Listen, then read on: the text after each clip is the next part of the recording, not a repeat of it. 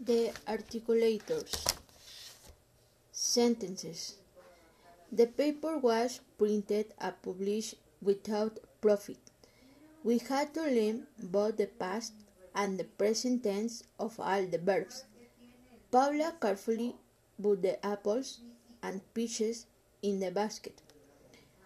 Our plan was opposed by almost everyone present.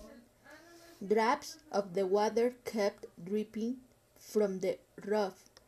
The empire, now in bad temper, argued loudly with the player, but the interest and the principal must be paid in September. His only hope of escape lay through the opening in the fence.